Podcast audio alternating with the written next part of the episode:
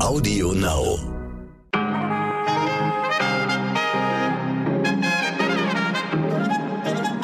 Meine lieben Zuhörerinnen, ich wünsche Ihnen einen guten Morgen an diesem Dienstag, den 3. Mai. Ich bin Michel Abdullahi und hier ist für Sie eine frische Folge heute wichtig mit unserer Langversion.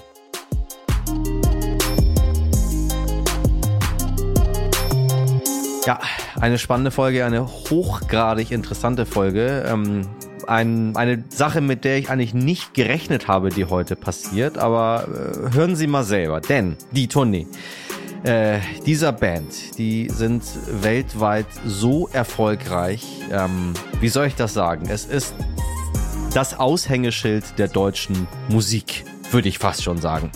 Sie haben sich 1994 in Berlin gegründet und Pyrotechnik gehört zu jeder ihrer Shows. Äh, langsam kommen sie schon drauf, wen ich meine. Ne? Ein Tipp noch, in Russland sind sie sehr beliebt.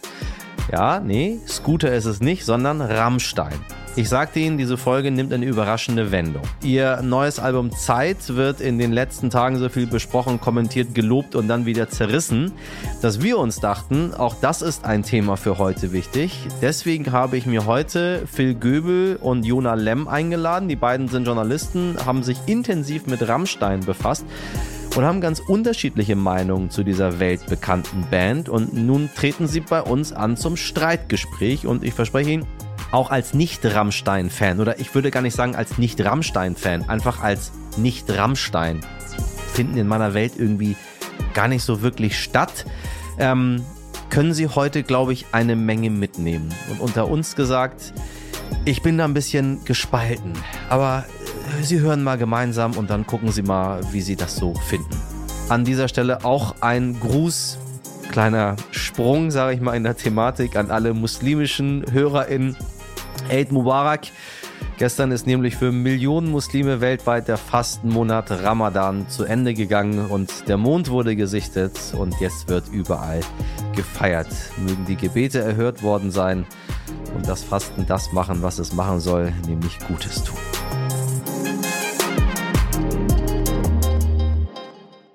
Zuerst für Sie das Wichtigste in aller Kürze. Indien wird derweil seit Tagen von einer Hitzewelle getroffen, wie sie seit Beginn der Wetteraufzeichnung vor 122 Jahren noch nie zu dieser Jahreszeit registriert wurde. Die Temperaturen steigen bis auf 46 Grad Celsius. Man sagt schon, es ist das Jahr ohne Frühling.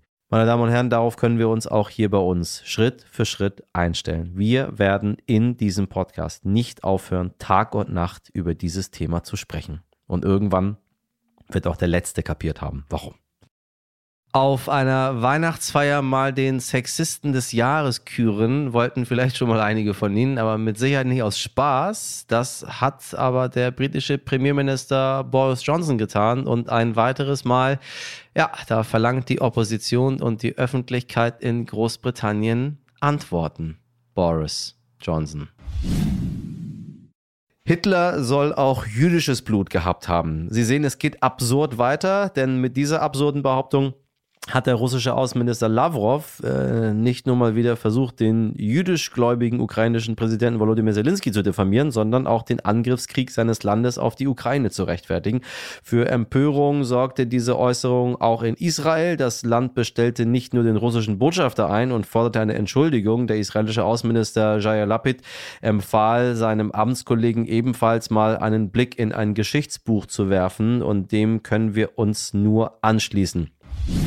Derweil macht Deutschland immer weiter Fortschritte in Sachen Energieunabhängigkeit. Gerade beim Öl konnte die Abhängigkeit von Russland von etwa 35 Prozent im vergangenen Jahr auf 12 Prozent gesenkt werden. Jetzt bestätigte Außenministerin Annalena Baerbock, dass man doch für ein europäisches Ölembargo sei. Jedoch darf man sich nicht zu früh freuen, denn Ungarn hat bereits sein Veto gegen die Pläne angekündigt und auch andere EU-Länder wären für solche Sanktionen noch nicht bereit. Mhm. Für den Tech-Konzern Apple gibt es mal wieder Ärger. Nicht nur, dass die EU-Abgeordneten vor zwei Wochen entschieden haben, dass es ab 2024 einheitliche Ladekabel geben soll. Endlich. Jetzt wirft die EU-Kommission dem Unternehmen sogar vor, es würde gegen europäische Wettbewerbsvorschriften verstoßen. Oh Wunder. Ganz konkret geht es dabei um eine Sache, die wir alle in unserem alltäglichen Leben nutzen oder zumindest, wenn es geht, das mobile Bezahlen.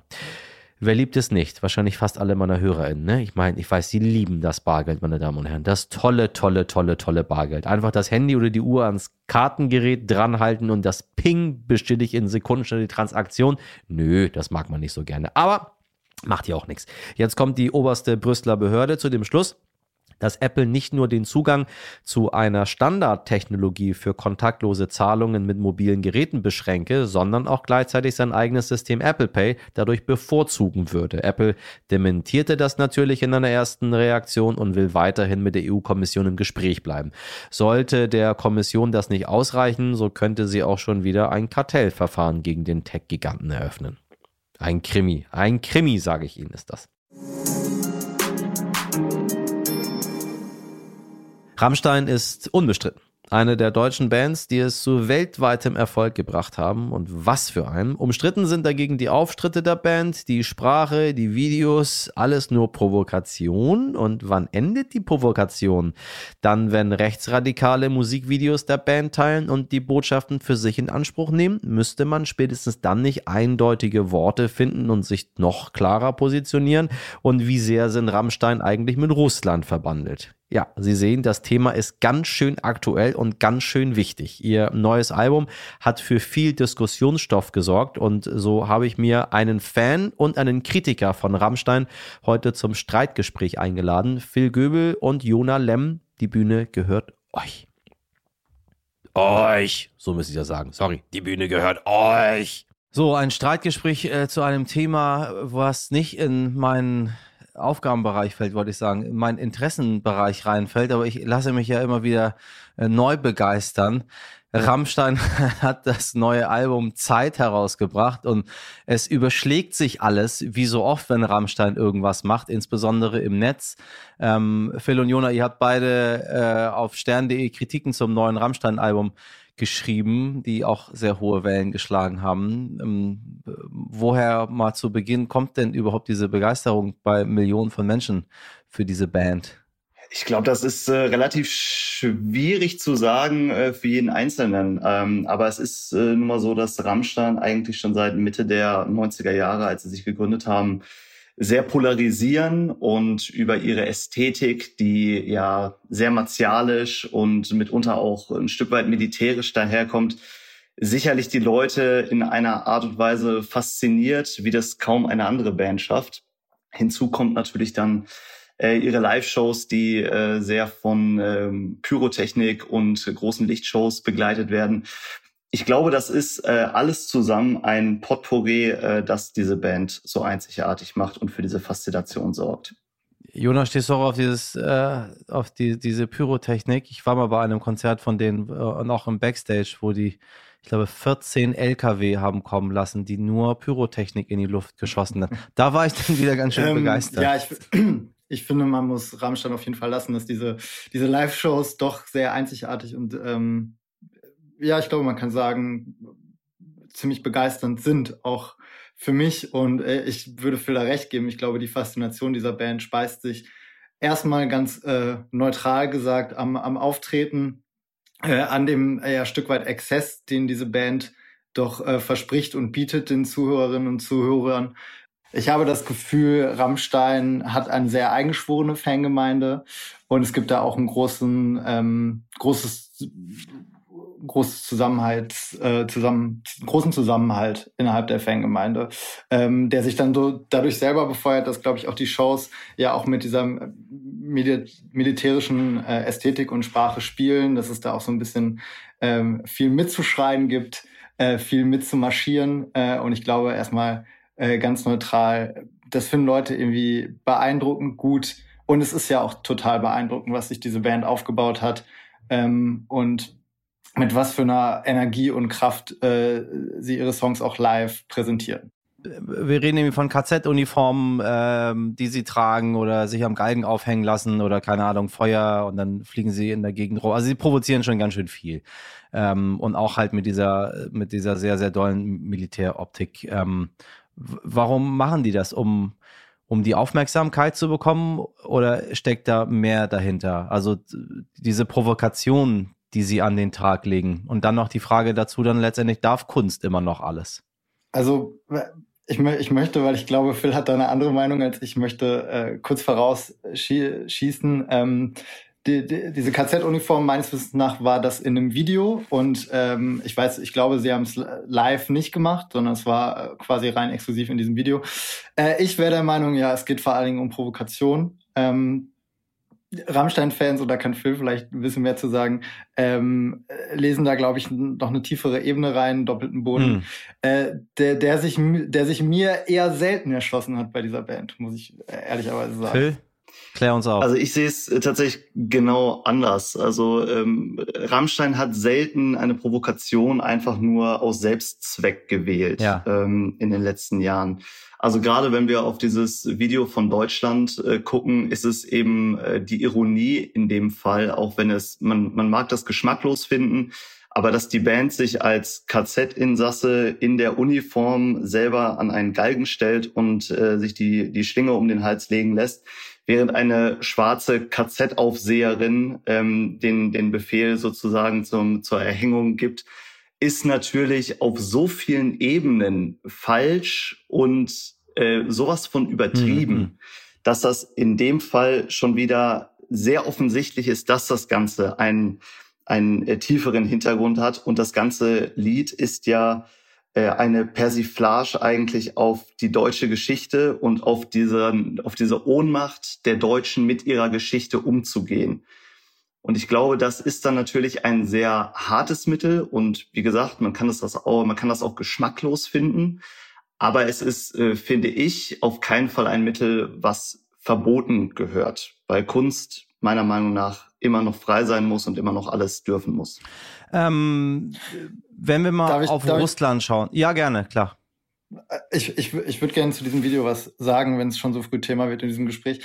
Ähm, also, A, ich finde es total geschmacklos. Ähm, da hat Phil schon das richtige Wort gewählt. Ähm, vor allen Dingen, weil man sagen muss, dass ja auch äh, das als Teaser benutzt wurde, bevor das vollständige Video rausgekommen ist, hat man quasi zunächst den Ausschnitt verbreitet, wo sich die Band äh, in KZ-Uniform an den Galgen gestellt hat, was ja auch vielen äh, betroffenen Initiativen äh, sauer aufgestoßen ist, äh, oder sauer aufgestoßen ist vielleicht noch zu nett formuliert, aber äh, wenn ich das nicht falsch erinnere, der Zentralrat der Juden ähm, und Jüdinnen in Deutschland hat es kritisiert, das israelische Außenministerium hat es kritisiert, also tatsächlich ähm, äh, Menschen, die äh, aktiv äh, immer noch ähm, ja Leid aus der deutschen Geschichte tragen, fanden das total geschmacklos. Und ich finde, das ist erstmal ein Punkt, den man äh, auch als Band Rammstein zur Kenntnis nehmen muss und sich fragen muss, was folgt daraus. Und ich möchte anknüpfen, du, Phil, siehst dieses Video als Persiflage auf Deutschland. Ich will auch gar nicht abstreiten, dass man das so sehen kann. Ich finde nur, und da kommen wir zu einem meiner Hauptkritikpunkte an der Band Rammstein, dieses Video Deutschland wurde genauso von äh, Rechten und Rechtsextremen ganz anders gedeutet.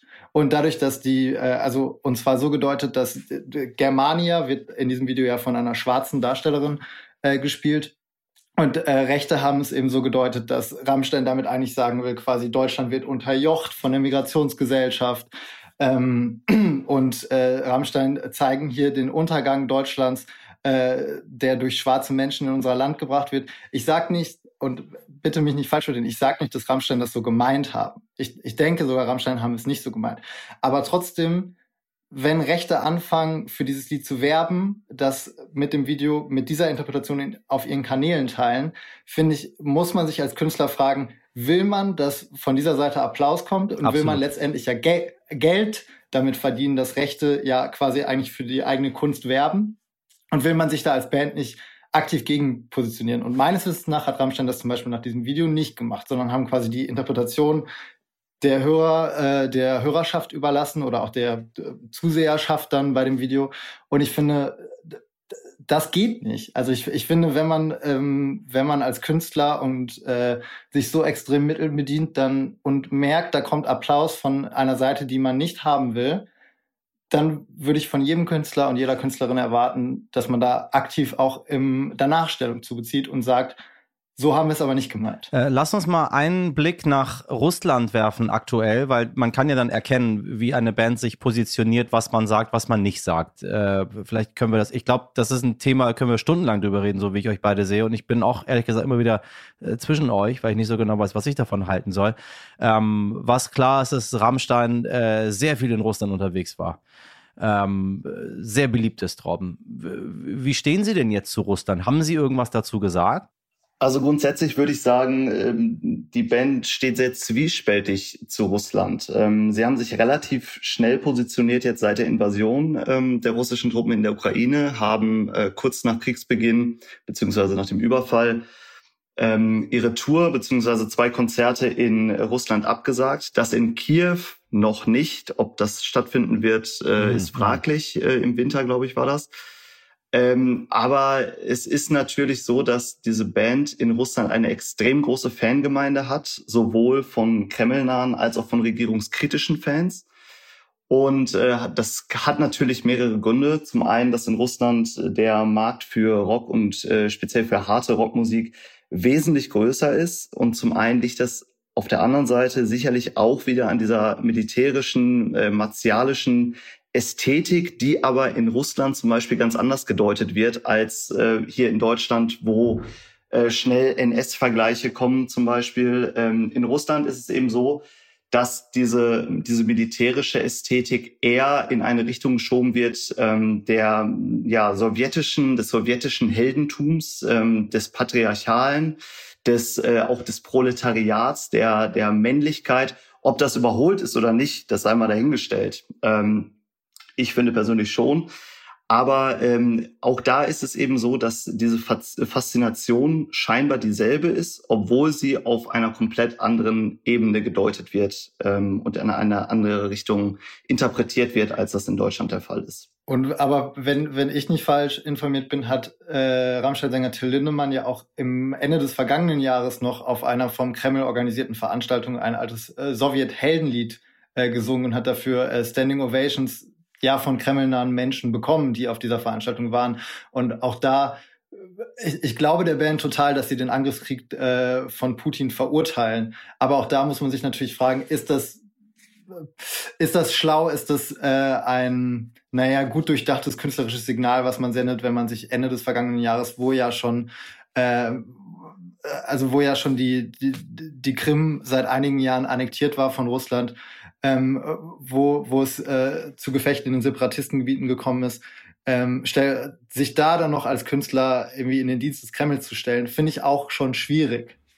Ist eine wichtige Frage, wie das zusammenpasst. Ne? Also wie passen Sprache und Text zusammen, wenn man sich gegen Rechts und Krieg ähm, engagiert und dann äh, sagt, das ist ja Ironie oder das ist Kunst. Also das ist ja schon, schon relevant, darüber einmal zu sprechen. Wie kommen bestimmte Dinge bei Menschen an, die vielleicht die Ironie da gar nicht drin sehen, sondern das ganz toll finden, was dort passiert. Also das ist schon ein Punkt. Also im Speziellen, was die Beziehung nach Russland angeht, glaube ich, ist Till Lindemann tatsächlich äh, das beste Beispiel da, dafür, wie zwiespältig diese Beziehung ist. Man weiß, dass Till Lindemann sehr viel in Russland unterwegs ist. Äh, er postet das regelmäßig bei Instagram, äh, vor allem in Moskau und in St. Petersburg.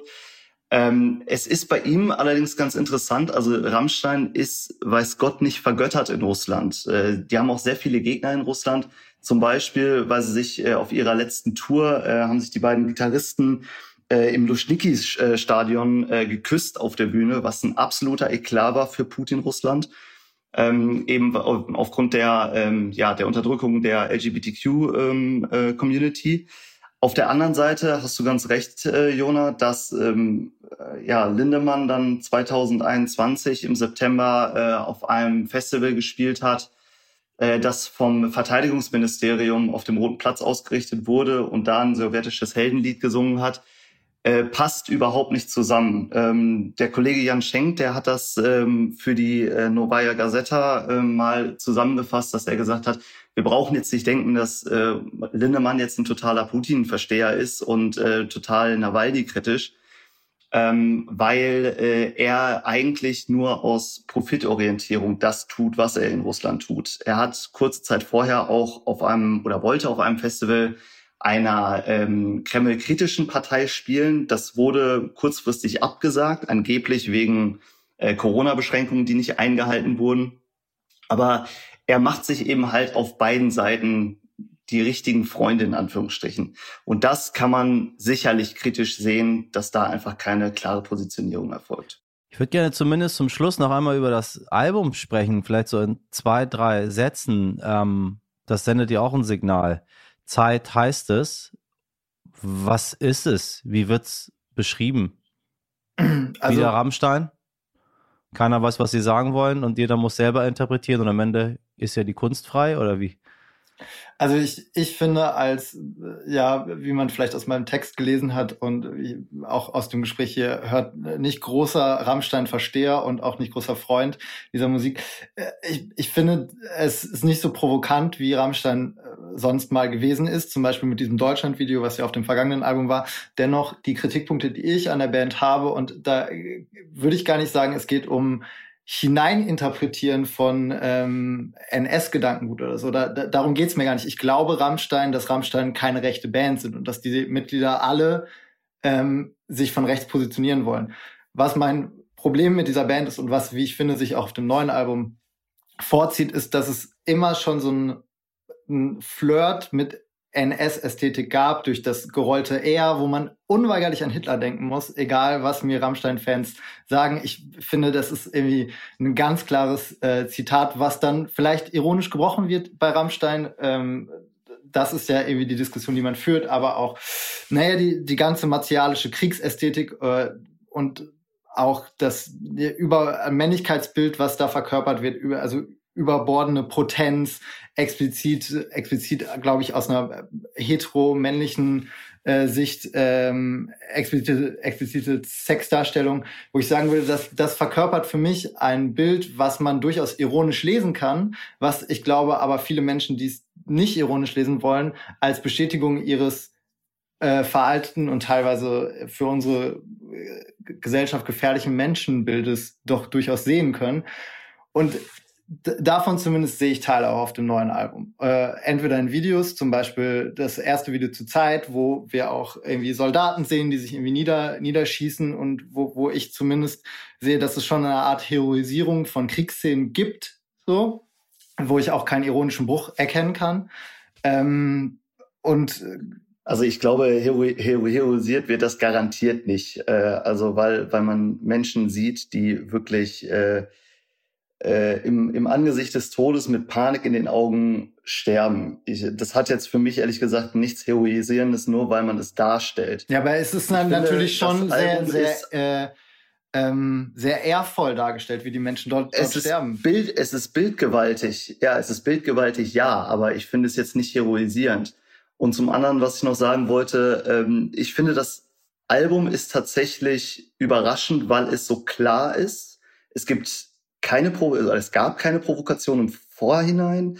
Es gibt auch auf dem Album selber keinen Song, der zur Provokation dienen könnte. Auf der anderen Seite gibt es klare Positionierung ähm, gegen rechte Ressentiments, gegen die diffusen Ängste mancher Leute, die immer noch auf die Straße gehen und gegen äh, Flüchtlinge oder ähm, Asylsuchende wettern. Ähm, es gibt sehr harte Themen auf diesem Album. Ähm, toxische Beziehungen ist ein Riesenthema. Toxisches Abhängigkeitsverhältnis zwischen Mutter und Sohn zum Beispiel. Das sind alles Themen, die sind sicherlich sehr hart sind und sehr anstrengend sind, die aber in diesem Fall so klar kommuniziert werden, dass es für mich als Rammstein-Fan ungewöhnlich ist, ehrlich gesagt. Ich glaube, wir sollten mal eine ganze Folge zum Thema Rammstein machen. Leute, ich muss, ich, äh, es endet nicht. Ich, ich sehe schon. Also so viel, wie ihr beide dazu zu sagen habt. Wisst ihr was? Wir, wir machen mal wieder eine Sonderfolge zu irgendeinem Feiertag, vielleicht zum Tag der deutschen Einheit.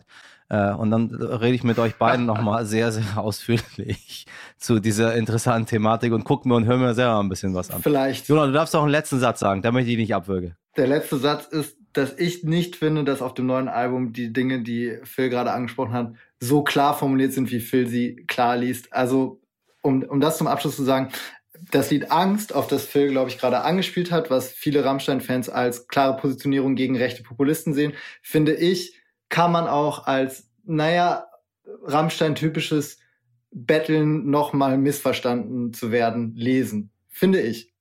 Ich finde, es ist nicht so, so. Sie gucken sich, liebe, liebe Zuhörerinnen, äh, Sie gucken sich das selber an, äh, entscheiden, wie Sie das finden und Sie schreiben das mir und dann gebe ich es den, gebe den Jungs weiter. Ähm, ich danke euch sehr. Danke ebenso. Vielen Dank euch. Und wenn Sie nun auf den Geschmack gekommen sind, die Kritiken der beiden finden Sie auf stern.de. Und wie jedes gute Konzert muss auch diese Folge einmal enden. Ich hoffe, Ihnen hat dieses wirklich großartige Streitgespräch gefallen. Mir hat es auf jeden Fall sehr viel Spaß gemacht. Und wenn Ihnen dieser Podcast und unsere Arbeit Freude und neue Erkenntnisse bereiten, dann stimmen Sie doch gerne beim Deutschen Podcastpreis ab. Das Ganze mit nur einem Klick. Den Link finden Sie in unseren Show Notes und alle weiteren Fragen, Kritik, Anregungen, was immer Sie möchten, an heute wichtig at stern.de. Meine musikalische Redaktion besteht heute aus Sabrina Andorfer, Mirjam Bittner, Dimitri Blinski, Etienne Cebula und Frederik Löbnitz. Produziert wurde diese Folge von Wei Kwang für Sie. The Show Must Go On heißt es wieder morgen zur gewohnten Uhrzeit ab 5 Uhr. Schönen Dienstag, machen Sie was draus. Ihr Michel Abdullahi.